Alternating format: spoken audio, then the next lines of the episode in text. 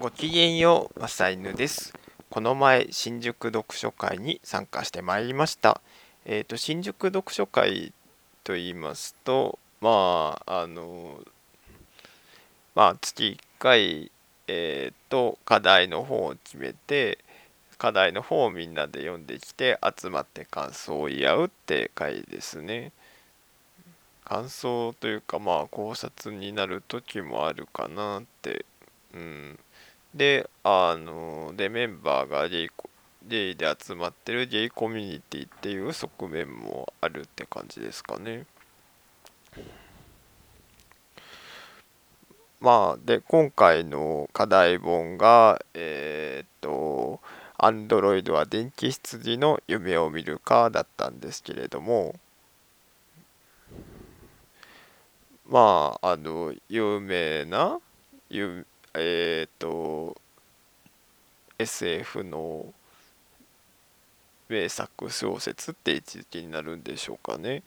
まあ、サイヌさんは、あえーと、文学をあまり読まぬ方なので、300ページぐらいの文庫本に文字がぎっしりって感じだったので、結構読むのに苦労しましたかね。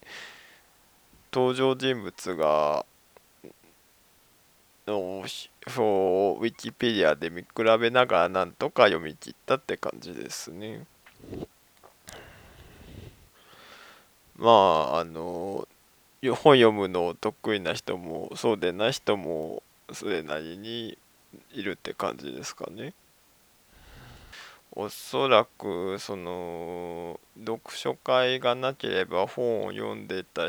読んでないような感じがするって人が3割くらいいてあとはその読書の怪物みたいな常にいろいろ読みに読みまくってるような人たちが3割ぐらいいてあとの4割はそこそこ読んでるぐらいな構成比なんでしょうかね。なんかちゃんと数えたことはないんですけどまあ大体そのぐらいな雰囲気がしてます。で Android のは電気質の夢を見るかっていうのでどんなお話どんな感想が出ていたかっていうとえっ、とまああの S 序盤になんかムードオルガンという、まあ、簡単に言うと,、えー、と脳に電流を送って自分の脳のその時の気分を無理やり調整するみたいなあの元気になることもできればあえて鬱っぽくこともなるみたいな道具ですね。でそれをまず使いたそれそれぞれみんなこんな機会があったら使いたいかっていう話になりましてで本当の感情がなくなっちゃうから使いたくないって人からあの効率的に行きたいからあのバンバン使いたいっって感じの人もおりました。まあそれでマサイヌさんは何て回答したかっていうとその電動アシスト式自転車のように使いたいってことですね。まああの時にはちゃんと解説しなかったんですけど電動アシスト付き自転車ってえっ、と自分が踏み込もうとした時にあのモーターが回その踏み込んだ量に合わせてモーターが回転するって感じですかね。だからこぎ出しが非常にあの軽くなるなってで速度上げてくくにつれてだんだんサポートも徐々に出てきてでもなんか一定以上速くなっちゃやばいからなんか確か時速20何キロ以上だともうアシストしないみたいになっていくんですね。だからそんな風にうまく調節ができるといいかなって。でも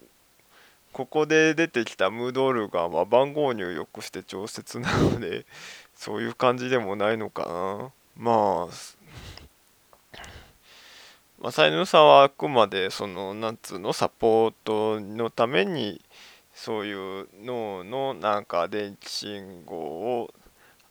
まああの判断は自分でするけ判断っていうか気持ちの動きは自分でするけど助ける用途で使いたいかなってぐらいの意識でありましたね。まあその脳に電気を送ってっていうつも徐々にあるに登場しつつあるとかいう話も聞きますけどこれがあの私の生まれる前に書かれた小説だと思うとなかなかあのアイディアってのはすごいもんですね。すごいってもんなのかな。まあアイディアだけで言ったら今の人も昔の人も劣らずってことなんでしょうかね。あと何よりアンドロイドですかね。つ話に上ったのアンドロイドの彼氏をこれからちょっとエッチな単語が出てくるんですけれどもまあやばい人は止めてくださいまあ期待で増えるほどエッチな話ができるわけじゃないんですけどアンドロイドのが自分のタイプのアンドロイドがいたら彼氏にしたいかどうかって話ですね。うん、マサイヌさんは彼氏にしたいでしかも自分の好みに完全に魔改造したものが欲しいという結論に達したんですけどなんかそこでポカーンとされちゃった気がしてしかもなんか恥ずかしいことを言わされた感じでふえーってなりました。うん、恥ずかしいので渋ってたら 促されてしまってこんなそんな自分の完璧な趣味のアンドロイドを作るなんてまさにオタク丸出しなことを言わされてしまいました。まあ拙いながらも絵を描いてる人間なので作ったキャラクターは自分で想像したキャラクターは実 うん、理想を追求して何が悪いんだっていう感じ。うんでもそれってクリエイでもまたその自分でそうクリエイトしたキャラクターを彼氏にしたいかってのは多分クリエイターごとにえー、っと判断が分かれ判断というか意見が分かれるところではあるんでしょうね。でもやっぱりオタク同士のところにいたのがまあ特にあの異性愛者の男ののえー、との男性のオタクに囲まれていた時はそういうもので理想を得ずしてメイドロボだのもしくはあとは法律的に手出しちゃいけない人をまあいわゆるロリコンですかね、うん、とかのを夢を叶えるためにそういうものってのはあるべきみたいな意識がなんか醸成されたまあ人のせいにすんのはよくないけどなんかまあいたからそういうものだみたいな認識は育っちゃってるのかもしれません。で一方で出てきた意見は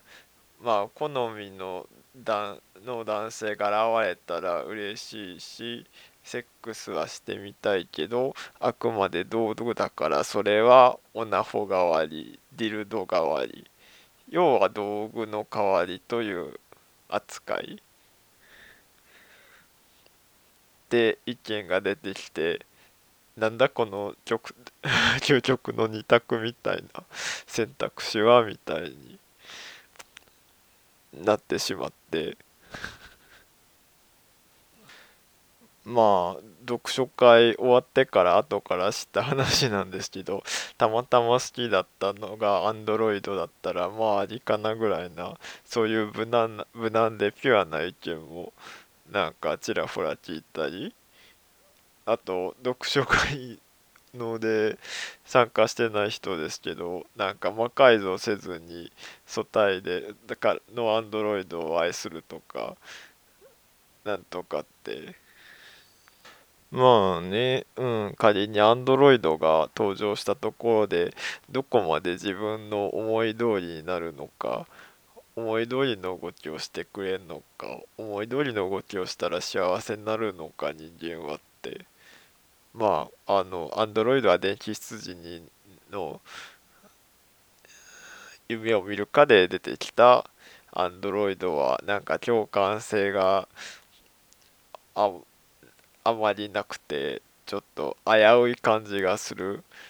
描写が溢れてたのであの世界観だといろいろきついものがあるのかもしれませんね。まああのやっぱりアンドロイドの彼氏にどうこうってのがやっぱりコミュニティとして集まったからには話したい感じなんになるんでしょうかね。皆さんはアンドロイドの恋人ってのはありなんでしょうか？なしなんでしょうか？マサイヌさんのツイッターアカウントのアンケートで取ってみたところその38%の人がアンドロイドを彼氏タイプのアンドロイドがいたら彼氏にするに決まってるで。で19%が生身の人間に相手されないならありかなって。であのナホやディルド扱いが29%ぐらいですかね。でただ鑑賞見てるだけなのが13%みたいな構成でしたね。まあマサイヌさんのお知り合いなのでオタクの人が多いのでそういう考えになりやすいんだと思います。まあいわゆるバイアスってやつ？まあなんだかんだでありじゃねみたいな人が方が若干多いくらいな感じでしょうかね。これをお聞きの皆様はえっ、ー、と Android の恋人はありなのでしょうか？そんなところで以上です。ではまた。